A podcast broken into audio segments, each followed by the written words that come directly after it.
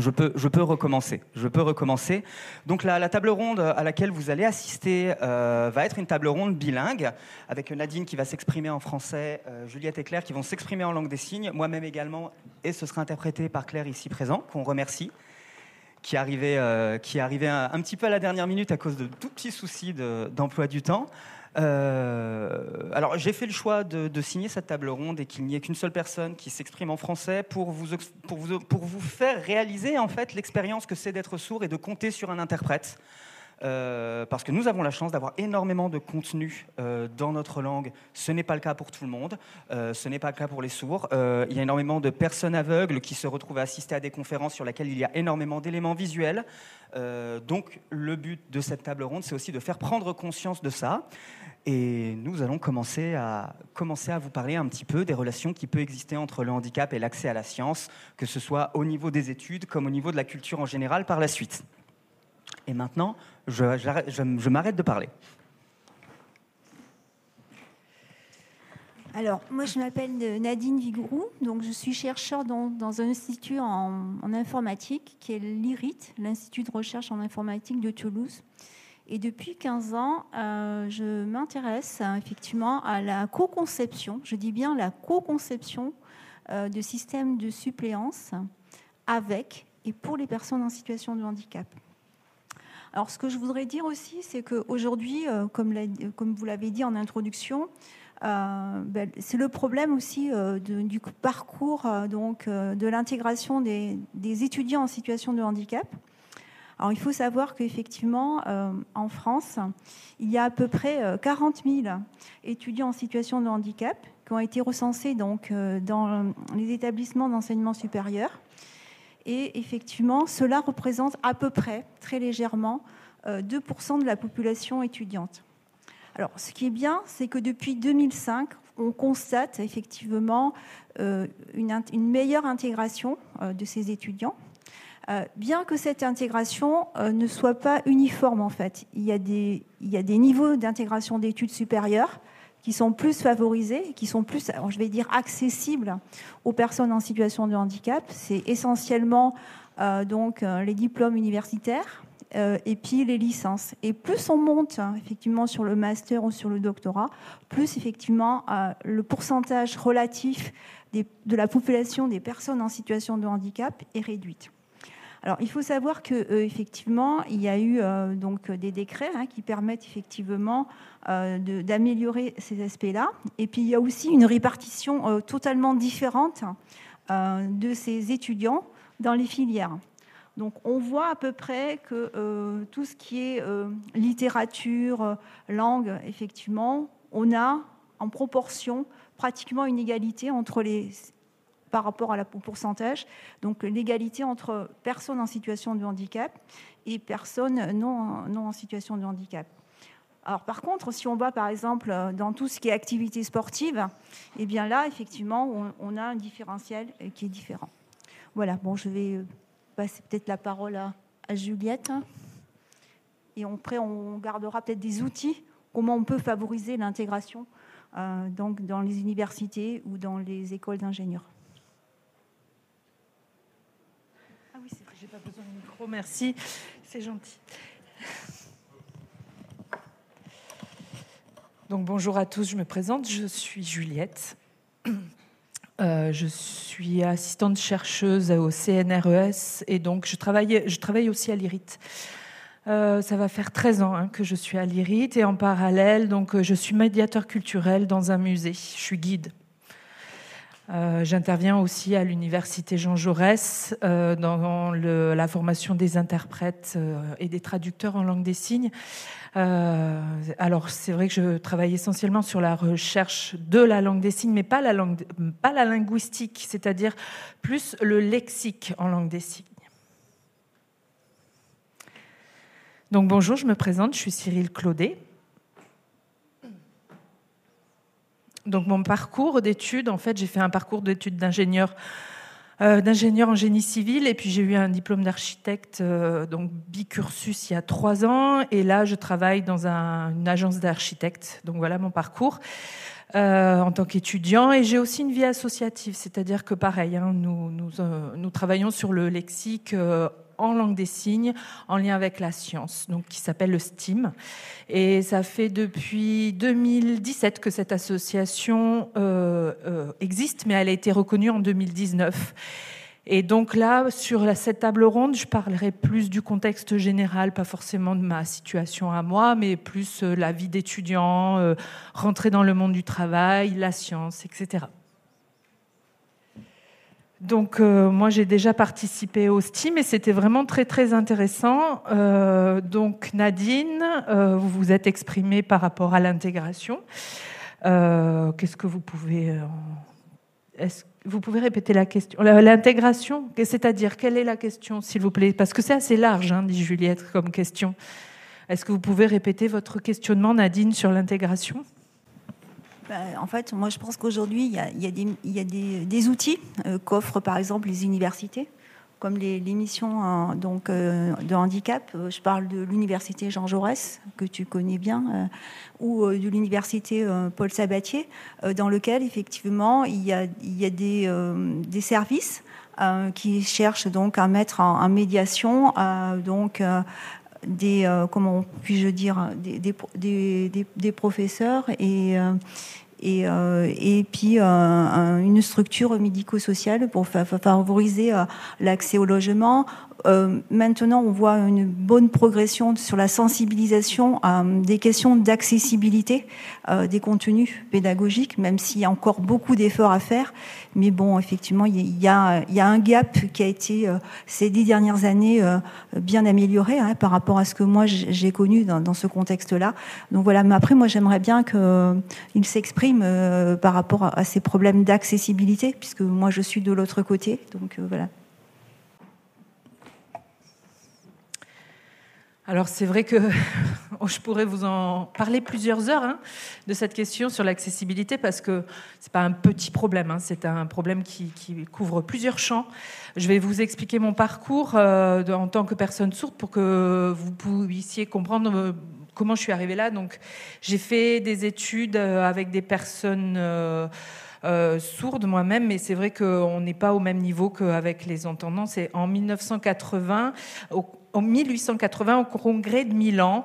Euh, il, a, été débattu la situation des personnes sourdes et euh, la langue des signes a été interdite. Et donc, on a obligé euh, les personnes sourdes à oraliser dans leurs études. Donc, en, fait, ils devaient faire leurs études dans un parcours normal et parler comme les entendants.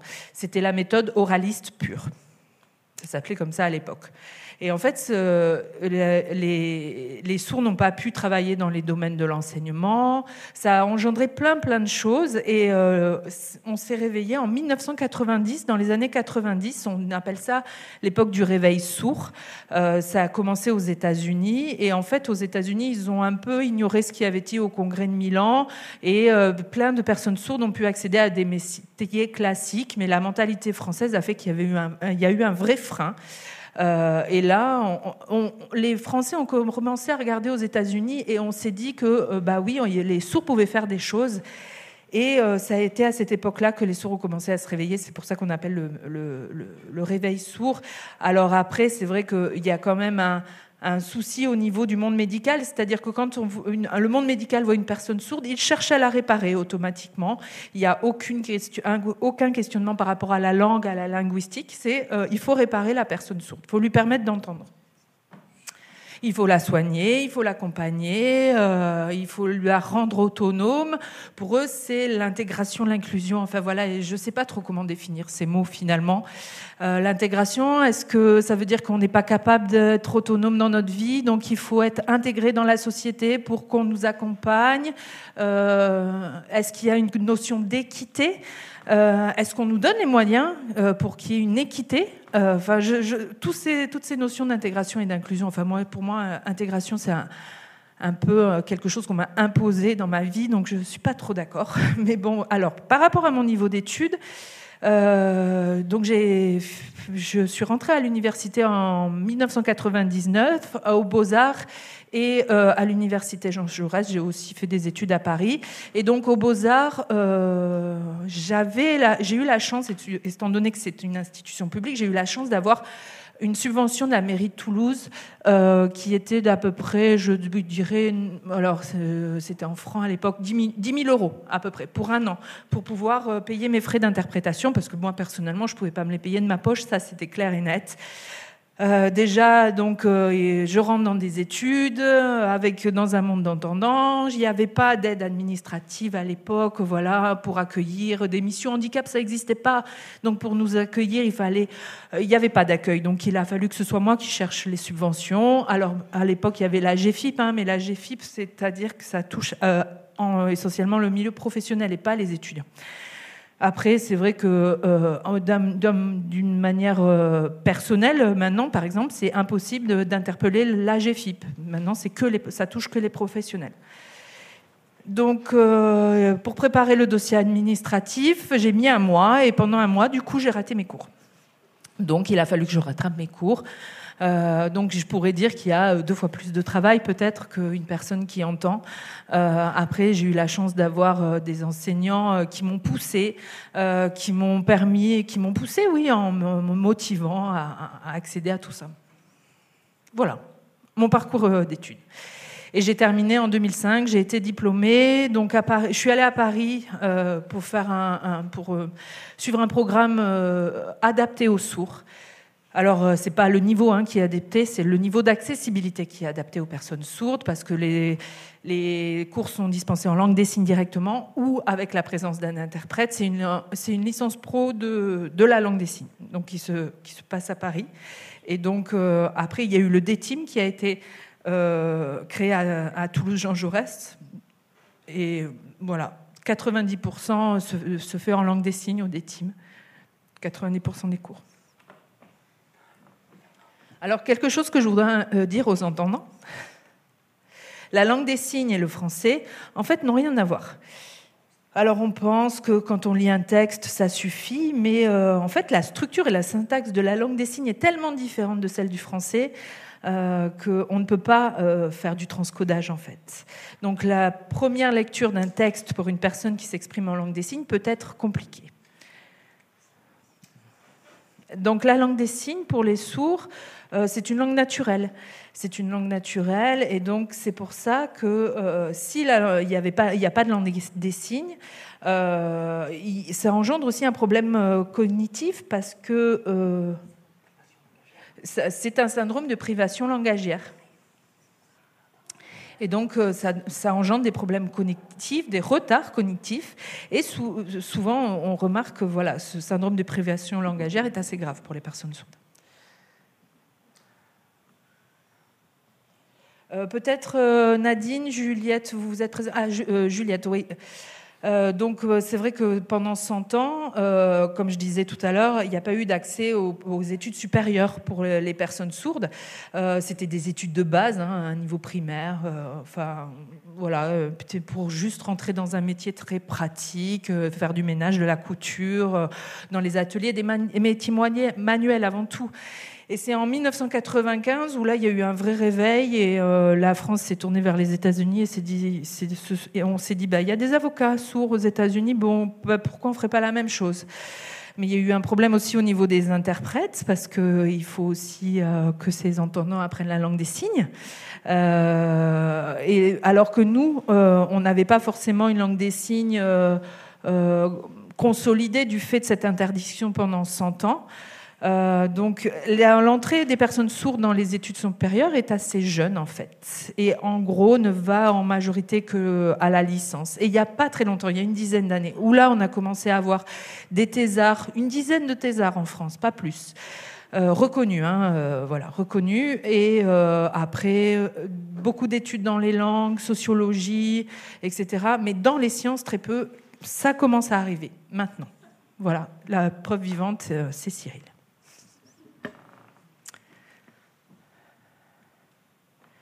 Que je voudrais compléter euh, par rapport à ce qui a été dit, euh, Juliette, Donc dans les années 80, parler du réveil sourd en France 1980-1990 pour les accès aux métiers, pour encourager euh, l'éducation bilingue, de permettre aux enfants sourds d'aller à l'école. Et d'utiliser leur langue première, leur langue naturelle qui était la langue des signes, et la langue seconde qui est le français. Et c'est vrai que quand on rentre à l'école, euh, ces enfants, euh, dans les années 80, euh, n'avaient pas une langue structurée. Donc il a fallu à peu près 20 ans après les années 80 pour créer une filière bilingue. Je suis issue de cette filière bilingue d'ailleurs. Et en 2001, la, la, filière bilingue a été reconnue faisant partie de l'éducation nationale. Et donc, on commence aussi à avoir des jeunes qui rentrent à, l'université, comme moi donc, par exemple, en dans les années 2015 aussi, il y a eu euh, des, accès, euh, donnés euh, pour l'université. Et donc, mais la bataille n'est pas terminée. Hein. Franchement, on, peut dire que l'entrée aux études, donc en 2020, moi là, j'ai eu la chance euh, d'avoir euh, une structure qui m'a bien accueillie, qui était bien organisée, mais je sais que sur d'autres universités, c'est vraiment très compliqué, il y a beaucoup d'impasses, parce que bah, tout ça vient de... Il y a cette fameuse loi de 2005 hein, sur l'égalité des chances et des droits qui a permis une accessibilité. Et en 2007, le ministre de l'Éducation supérieure donc, et, des univers, et les universités euh, les universités sont devenues autonomes. Donc en fait, elles doivent gérer leur propre budget. Et c'est-à-dire que chaque université, en fonction de sa, sa politique, sa conscience de l'accessibilité, va organiser l'accessibilité. Et donc euh, la conférence des présidents de l'université, la CPU, se rencontre régulièrement et en 2012, ils se sont mis d'accord en fait pour créer des critères euh, d'harmonisation de l'accessibilité dans les, dans les universités, que ce soit pour les personnes sourdes, aveugles ou ayant une autre situation de handicap. Mais par exemple, pour euh, les universités, moi, personne sourde, pour un an d'études, j'ai droit à 10 000 euros pour euh, prendre les interprètes, ce qui équivaut à une interprétation de mes cours à plein temps sur trois mois. Voilà, donc eh ben, le reste, je me débrouille, je n'ai pas d'accessibilité. Et donc, voilà, c'est compliqué.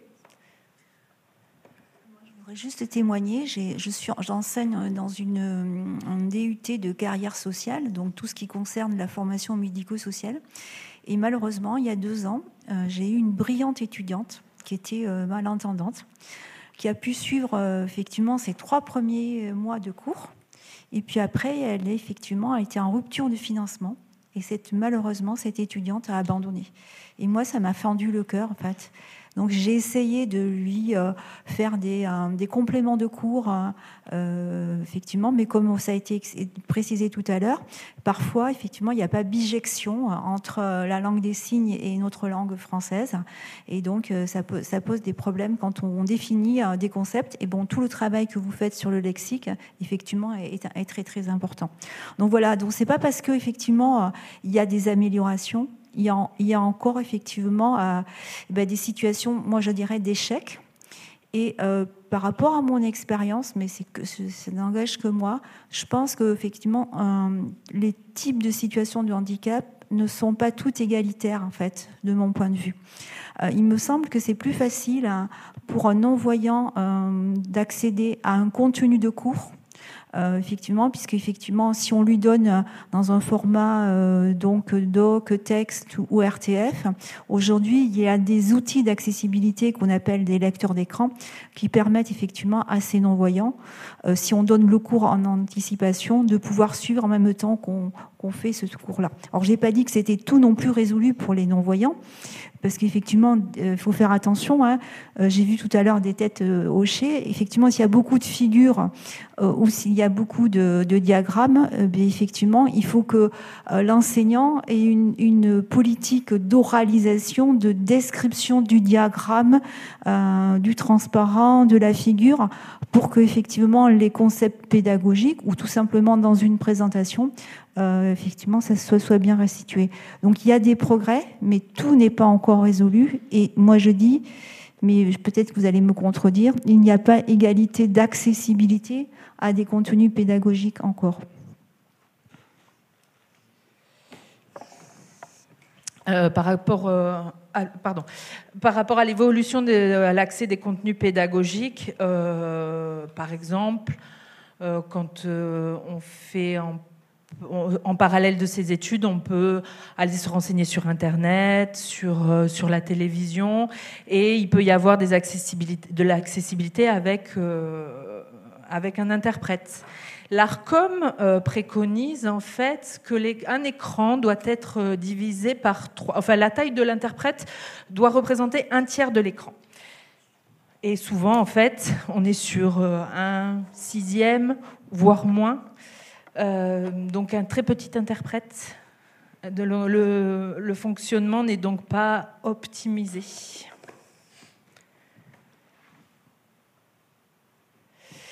Si je peux me permettre de revenir un petit peu en arrière par rapport au contenu pédagogique, euh, quand on parle du mot handicap, pardon, euh, c'est vrai que c'est une personne qui n'arrive pas à accéder à quelque chose ou qui rate quelque chose de manière sensorielle ou de manière physique ou mentale ou cognitive. Et c'est vrai que nous, les sourds, on est un peu dans tout.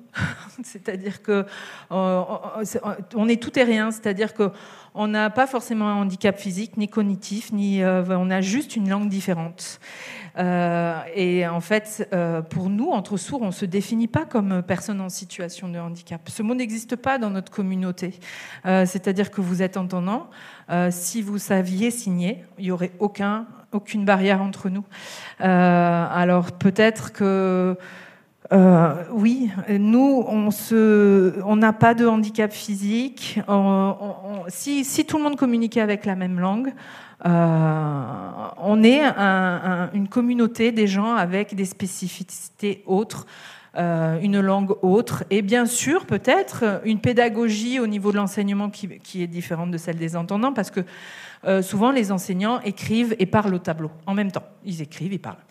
Euh, vous, les étudiants entendants, vous copiez et puis en même temps vous écoutez. Et par contre, nous, par exemple, on ne peut pas euh, regarder l'interprète et en même temps copier ou regarder un prof qui signe. C'est pas possible. Il y a une question de temporalité. Et c'est vrai que quand j'étais dans un amphi de 350 étudiants, euh, j'arrivais quand même à prendre des notes. Je peux dire que je suis un peu une superwoman. Euh, voilà, euh, mais c'est vrai que c'est pas un problème physique, c'est un problème de langue, un problème de temporalité, un problème d'organisation, et c'est des choses que les gens n'ont pas forcément en tête. Euh, les, TD, par exemple, quand on parle des TD, moi souvent j'allais voir les profs et je leur disais s'il vous plaît les mots techniques, les mots importants, le vocabulaire spécifique. Est-ce qu'on pourrait les écrire? Parce que euh, la dactylologie, euh, pour un interprète, c'est compliqué. Pour moi aussi, une étudiante. Donc, je demandais à ce que les mots, le lexique spécifique, soient notés au tableau. Le professeur râlait, bien sûr, mais le faisait. mais les étudiants aussi, entendant, étaient contents parce que de pouvaient voir l'orthographe précise, discriminer les lettres. Enfin, voilà. Donc, j'ai besoin d'adaptation, mais je pense aussi que mes besoins d'adaptation profitent aux entendants aussi. C'est vrai, hein, euh, il y a beaucoup de situations, des personnes entendantes qui ne signent pas. Et donc, qui est la personne en situation de handicap dans le duo? Bah, Je suis tout à fait d'accord avec euh, Juliette par rapport à la pédagogie de la langue des signes. Euh, la pédagogie en langue des, des entendants ne peut pas s'adapter en langue des signes.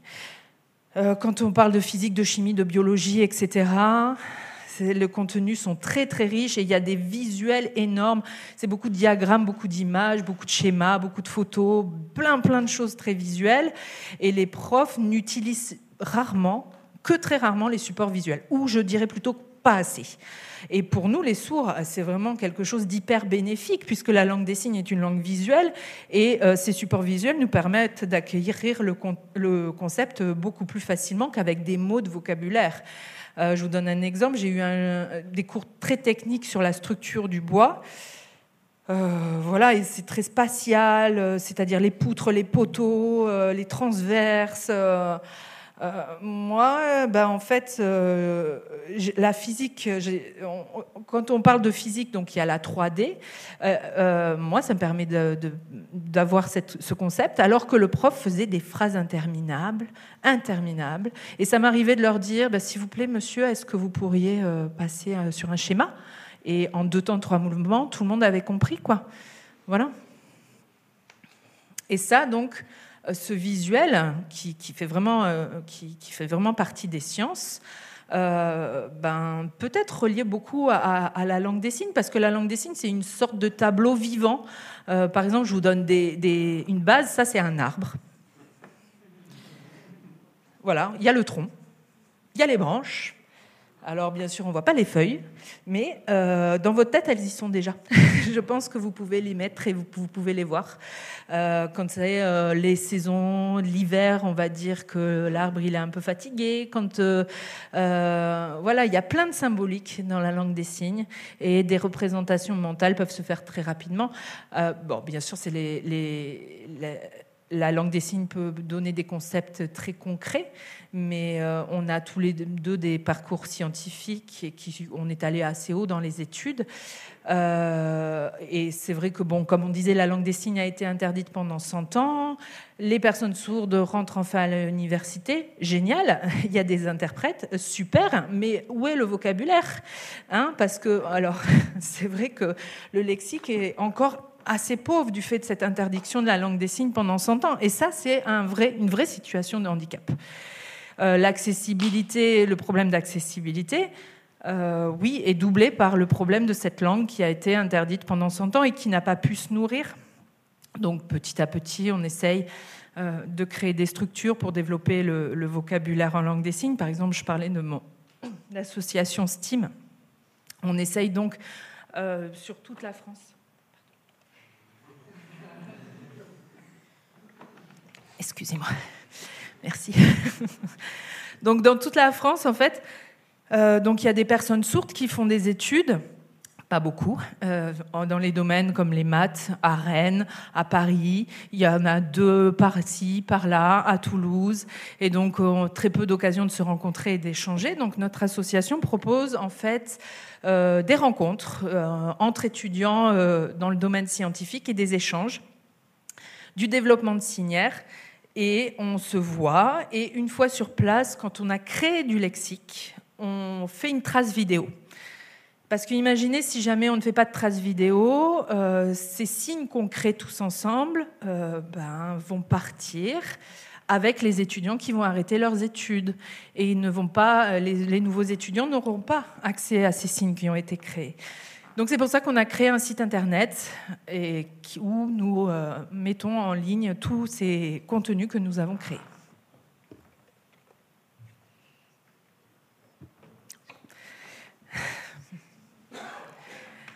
Bah, alors par rapport aux signes en mathématiques, c'est vrai que les étudiants sont assez isolés et qu'il y a des petits signes qui se, qui se créent euh, aux quatre coins de la France.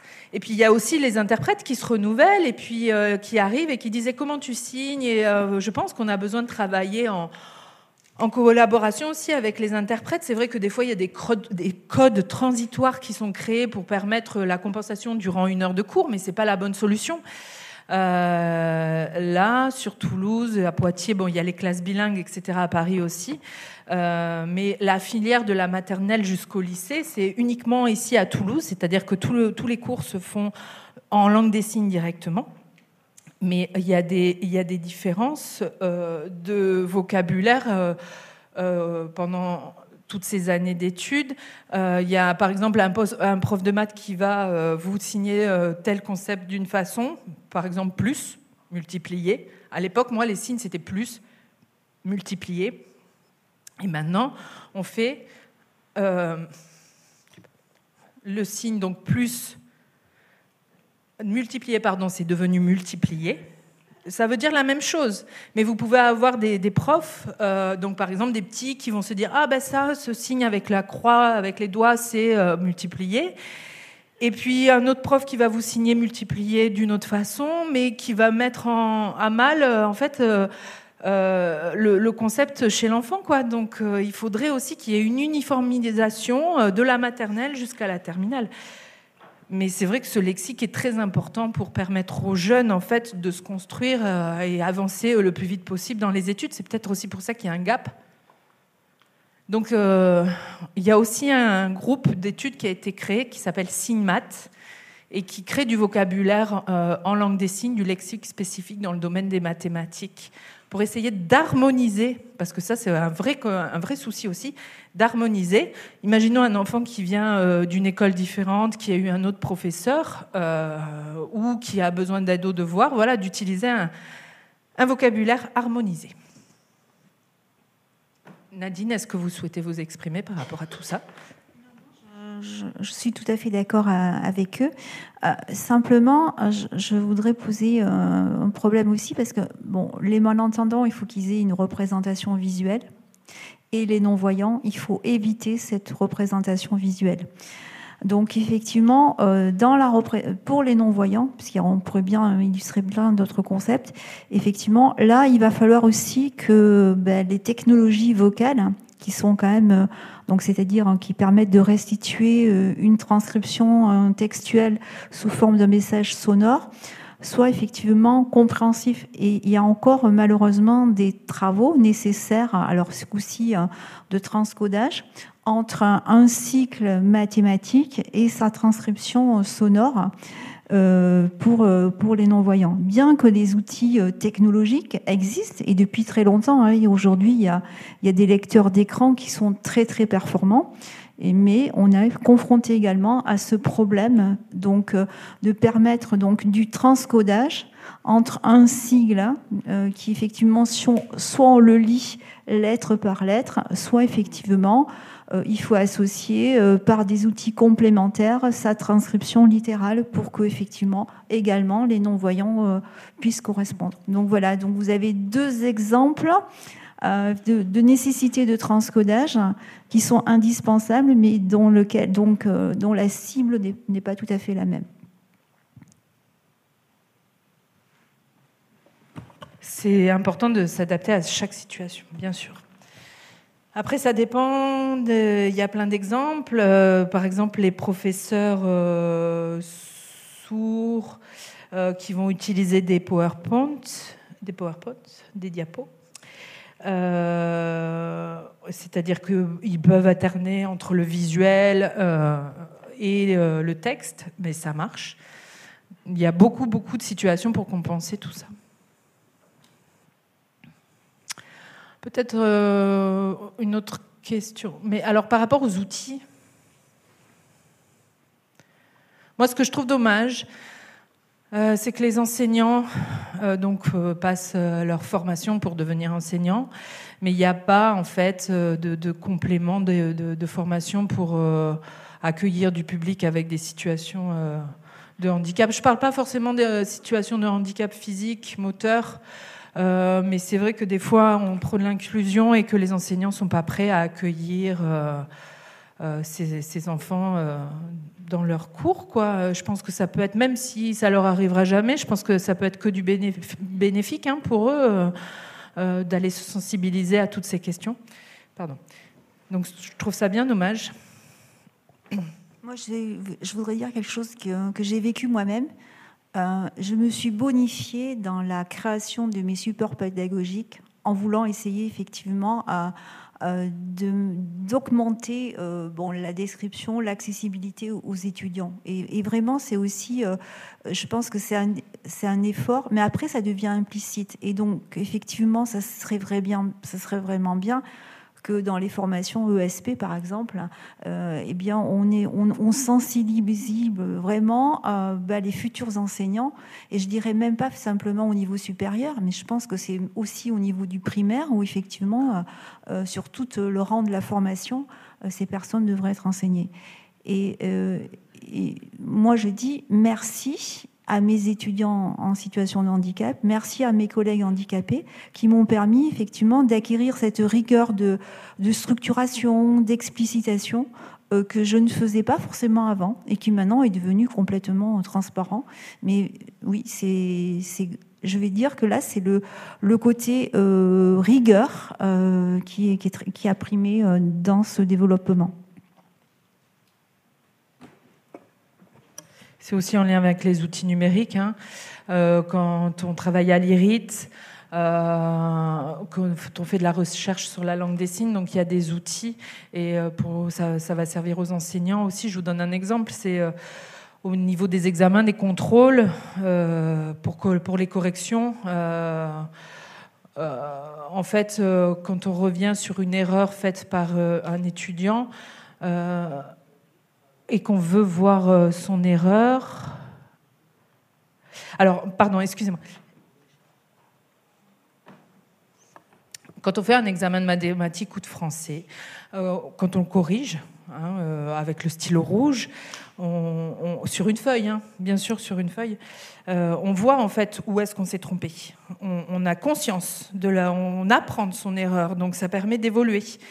Euh, voilà, donc euh, c'est partout pareil. Mais le problème pour les sourds, et je pense aussi pour les personnes non-voyantes, qui, sont plus sur le son et nous on est plus sur le visuel, hein, donc euh, pour nous la vidéo est très importante. Et c'est vrai que nous, souvent, on fait nos examens par vidéo, c'est-à-dire qu'on argumente et qu'on donne une vidéo de, la, de notre langue des signes et le professeur va corriger en regardant la vidéo et va nous faire une correction en français écrite. Et donc c'est une autre langue. Et donc quand ils nous remettent la correction, euh, donc on regarde sa vidéo, puis en même temps on va regarder la correction en français du prof, et du coup ça fait une espèce d'interférence. Et donc euh, y a moins, on apprend moins de nos erreurs finalement parce que la correction n'est pas adaptée.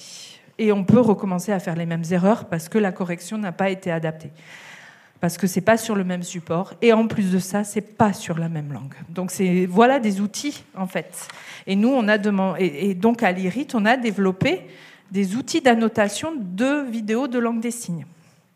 Pour justement, quand les étudiants rendent une langue des signes, ça euh, rajoute une un espèce d'onglet euh, où on peut cliquer et où l'étudiant peut ouvrir une deuxième fenêtre euh, sur le même support et dans la même langue. Du coup, et donc, il y a des schémas aussi qui peuvent être ajoutés, pas seulement de la vidéo en langue des signes. Et donc, c'est un outil qui a facilité la correction. Et bon, alors, c'est un, outil de montage avec un montage pour montage vidéo. Hein. Il y a beaucoup euh, de gens qui le connaissent, mais c'est pas quelque chose qui est maîtrisé par tout le monde. Donc, on a essayé de faire un outil encore plus simple pour que les profs puissent avoir accès. Bon, ben voilà, maintenant. Euh, après, il y a, y a, il manque aussi beaucoup d'ingénieurs, d'ingénieurs euh, qui, signent. Il y en a très très peu, et donc c'est compliqué. C'est-à-dire qu'il y a des gens qui signent, oui, mais euh, dans le domaine de l'informatique, euh, avec des web designers, oui, on va en trouver, mais vraiment de l'ingénierie de l'informatique pure et dure, il y en a très peu. Et c'est aussi, ben, du coup, une complication pour nous. Quand j'ai préparé cette table ronde, euh, et là, non,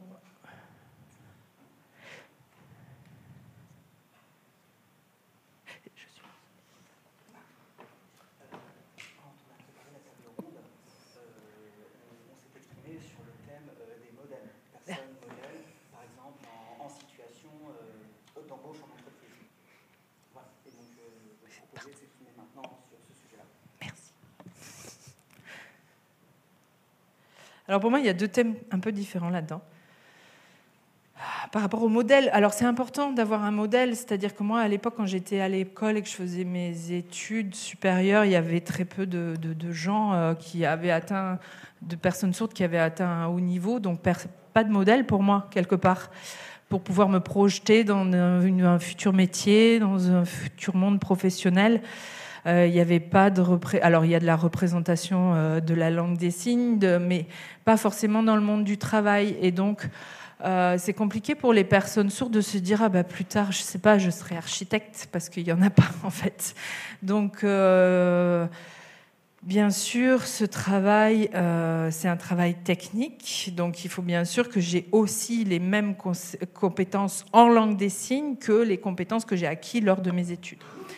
Donc euh, c'est pour ça qu'on se dit que le lexique n'est pas important. Mais bien au contraire, c'est-à-dire que euh, c'est important aussi de laisser des traces de ces créations de lexique pour qu'elles soient diffusées et que des jeunes sourds puissent se dire ah bah tiens, voilà, il y a Cyril Claudet qui est architecte. Et puis, euh, il y a aussi, bon, bah, il n'y a pas que le domaine technique, il y a la culture, les loisirs, voilà, il y, a, y a plein de choses. Et, ça peut aussi être des outils qui peuvent être développés dans plein d'autres domaines. Euh, par exemple, Juliette qui travaille comme guide dans un musée.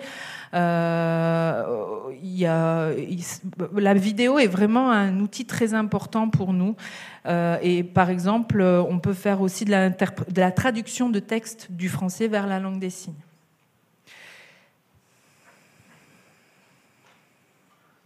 Et quand donc on est ben, face à un problème d'accessibilité euh, à l'université. Donc, moi, j'ai fait mes études, euh, voilà, j'ai réussi à avoir mon diplôme et j'ai été embauchée euh, dans un cabinet d'architectes. Bon, ils ont été un peu, ben, ils se sont dit eux-mêmes hein, comment on va, on va faire pour embaucher une personne sourde.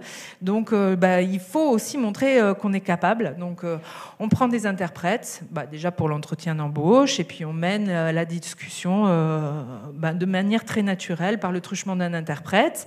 Et une fois qu'on est en réunion de travail, bah pareil, moi je participe euh, à des réunions de travail euh, et je suis obligée d'avoir euh, un interprète avec moi. et tous les échanges, en fait, se passent finalement très bien puisque on oublie souvent que je suis une personne sourde. Alors bien sûr, je m'exprime avec ma propre langue, mais moi, ce que je veux faire passer, avant tout, c'est que je suis un professionnel. Voilà, je suis un architecte et que voilà, j'ai une langue différente, mais c'est comme ça. Alors bien sûr aussi, euh, je suis sourd. Euh, je suis en train de développer du vocabulaire et du lexique euh, en langue des signes dans mon domaine. et c'est important. c'est important aussi. Et je veux aussi diffuser le fait qu'il y a ce travail qui est fait. pour essayer de motiver les jeunes qui veulent se lancer dans des études en leur disant ben je l'ai fait, tout le monde peut le faire et il y a plein de choses à, à construire et faisons-le quoi. Juliette, vous voulez ajouter quelque chose? Par rapport au modèle, moi, c'est vrai qu'un modèle, ça permet de se construire aussi. Euh, ça, ouvre le champ des possibles. Euh, et c'est vrai que les sourds euh, qui travaillent dans les entreprises, des fois, ça se passe mal, qui ont eu des mauvaises expériences partent euh, de cette entreprise, mais c'est aussi l'entreprise qui en garde une mauvaise expérience. Donc, du coup, ne veut plus embaucher de personnes sourdes. Et c'est important, je pense, d'avoir des bons modèles euh, de personnes sourdes qui puissent euh, ben, faire développer l'embauche des personnes sourdes dans le monde professionnel. C'est vrai que moi, j'ai double peine. Je suis sourde et je suis une femme.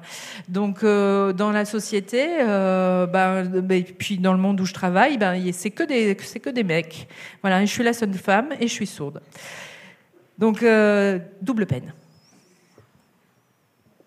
Moi, je voudrais juste parler d'une expérience euh, que Juliette connaît, effectivement. Euh, je suis dans une équipe d'interaction homme-machine. Et dans cette équipe-là, il y a une pluralité de situations de handicap. Effectivement, j'ai un collègue totalement non-voyant, j'ai un collègue malvoyant et j'ai un collègue en situation de handicap moteur. Qui a, voilà. Et bien, ce que je peux vous dire, euh, c'est qu'aujourd'hui, euh, pour moi, je ne fais pas de différence. Donc, euh, on fait des réunions, ils arrivent avec leurs outils technologiques, mais c'est complètement transparent. C'est-à-dire qu'aujourd'hui, c'est vraiment intégré, inclus. Voilà, ça, je pense qu'effectivement.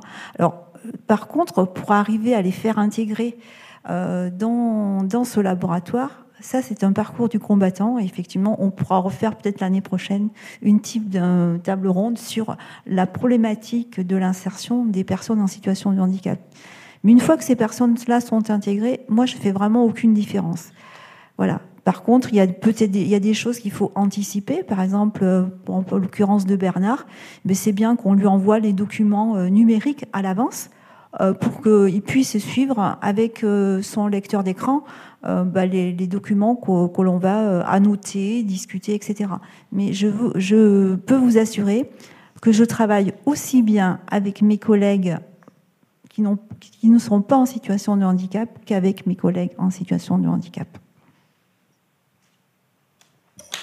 ben, le rendez-vous est noté pour l'année prochaine. Donc une question, des questions, pardon, les questions du public. Ça fait beaucoup de questions.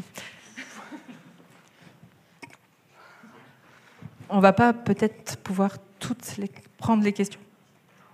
Euh, bonjour, merci euh, pour euh, la conférence, c'était très intéressant. Je savais pas du tout que la langue des signes avait été interdite pendant 100 ans, que du coup on en était encore à créer du vocabulaire pour des choses qui, moi, étudiante, me semblent basiques. Je voulais juste témoigner du fait que je suis étudiante à l'université Jean Jaurès euh, mon handicap, il est plus, euh, on va dire, euh, cognitif et mental. Et j'ai également un, camarade en classe d'anglais qui est malvoyant. Et malgré le fait que l'université Jean Jaurès essaie être inclusive, etc., l'année dernière, il a mis des mois avant d'avoir des supports de cours adaptés. Et de mon côté, cette année, j'ai dû passer au CED, donc le service d'études à distance. Et malgré ça, on doit quand même payer nos cours du CED alors que c'est un, aménagement qui nous est dû. Et euh, deuxièmement, en fait, tous les cours ne sont pas accessibles en contrôle terminal et en études à distance. Même l'anglais écrit, ce qui est complètement absurde. Euh, donc j'étais inscrite en contrôle continu, euh, comme si j'étais censée aller en TD. Je ne suis pas allée. J'ai fait mon projet d'écriture quand même. Enfin, je vois pas ce qui m'empêchait de le faire, mais en gros, si j'avais demandé un aménagement pour le TD d'anglais, bah, j'aurais dû abandonner mon option. Alors qu'en fait, l'anglais, on le sait, pour la suite des études, c'est souvent indispensable. C'est vraiment un, critère de recrutement en master et même dans le monde du travail. Donc euh, voilà, je voulais juste témoigner euh, de cette situation. Et euh, j'ose pas imaginer la situation des personnes sourdes, qu'on sait assez dramatique à tous les niveaux dans l'éducation. Moi, j'aurais une petite question pour vous par rapport aux critères, je ne sais plus comment ça s'appelle, d'inscription pour les inscriptions pédagogiques administratives à l'université. Là, je ne sais plus le nom. Euh, on remplit un formulaire et en fait, on nous demande si euh, on est en situation de handicap physique, cognitif. Euh, on demande aveugle et sourd. Bah, je dis cool. voilà, l'année 2000, il y avait sourd. Donc moi, j'ai coché sourd. Et donc je me suis dit c'est bon, du coup ils vont me mettre des interprètes. Non non, on m'a dit non, c'était juste pour savoir parce qu'il n'y avait pas d'interprète. Voilà. du coup, faut que je euh, tout simplement, en fait, il faut demander, euh, enfin, aller au SIMPPS, donc le service en gros de médecine universitaire, euh, dire voilà, je suis handicapé. souvent, c'est mieux si on a une lettre du médecin qui atteste des diagnostics ou des symptômes qui sont handicapants. Et, demander des aménagements. Et là, c'est la médecin de la MDPH qui décide. Et, et, après, en fait, au niveau, une fois qu'on a les aménagements, qu'on a le papier qui dit euh, tel élève a besoin de tels aménagements, on va voir l'administration. Et c'est là que j'ai découvert le poteau rose, que l'administration m'a dit Mais vous pouvez pas passer en contrôle terminal en anglais. Donc, euh, on, nous, on nous dit euh, qu'on est censé pouvoir faire nos études normalement. Et puis, en fait, bah, il y a des obstacles quand même sur notre route. Quoi.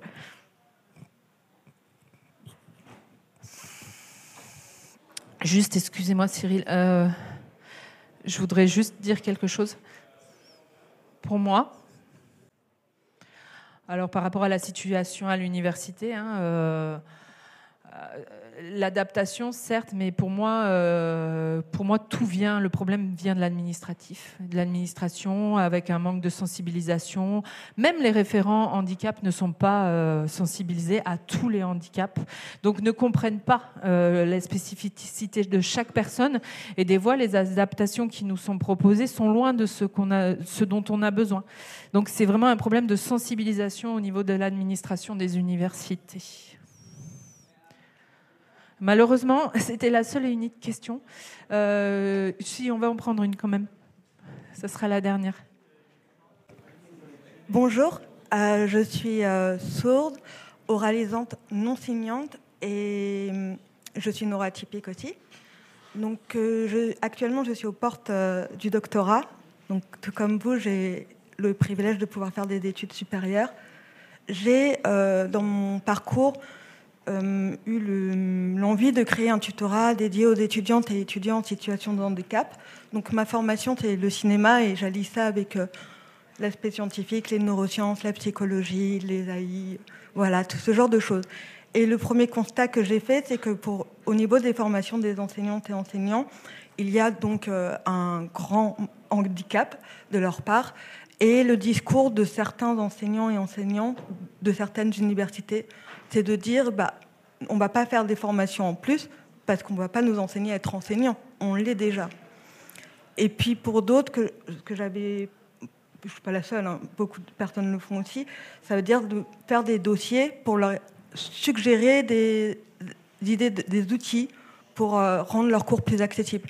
Par exemple, avoir le cours, d'avoir en amont donné bah, le cours tout simplement aux étudiants. Euh, pour, en cinéma, par exemple, on a euh, souvent des extraits de films et ce n'est pas automatique de mettre des sous-titres. Et pour moi, c'est vital d'avoir les sous-titres. Pendant la pandémie, surtout mes enseignants et enseignantes, il n'y a qu'une enseignante qui a porté le masque inclusif. Donc c'est le masque transparent, même si ce n'est pas l'idéal, c'était déjà une façon de nous dire, bah, on sait que vous êtes là et on veut se rendre accessible à vous tous et à vous tous au nom du savoir et de la connaissance. Donc le constat, c'est qu'il y a une écoute, puisqu'il y a des services comme le SAEH, pardon, le service d'accueil des étudiants et étudiants en situation de handicap. Le problème, c'est qu'on est toujours sur de la paternalisation, de l'infantilisation et euh, de la médicalisation. C'est comme vous l'avez dit tout au début, on est considéré comme défaillant, on a un problème, il faut nous aider parce que pauvres petits handicapés, alors qu'il faut continuer à montrer que nous sommes une richesse. La diversité est une richesse. Et la triple peine, c'est, euh, bah, me concernant, je suis euh, Andy, euh, une femme. je suis touchée par le racisme systémique. Et puis, on, aussi, faire comprendre aux enseignants que mais aux sociétés, c'est qu'on cumule aussi des, handicaps. On peut être sourd, aveugle, avec des troubles de la cécité, neuroatypiques, euh, précaires. En général, quand on est en situation de handicap, on est précaire.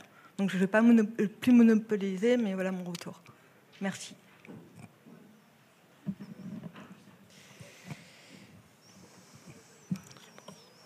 Vous voulez rajouter quelque chose non? Il y, a encore des, il, y a, encore des questions, euh, dit Juliette. Mais malheureusement, en fait, on ne va pas plus pouvoir prendre de questions. Merci beaucoup hein, euh, d'avoir assisté à cette table ronde. Euh, j'espère que l'année prochaine, on pourra en refaire en langue des signes et que ce sera bien. Merci beaucoup et bonne journée.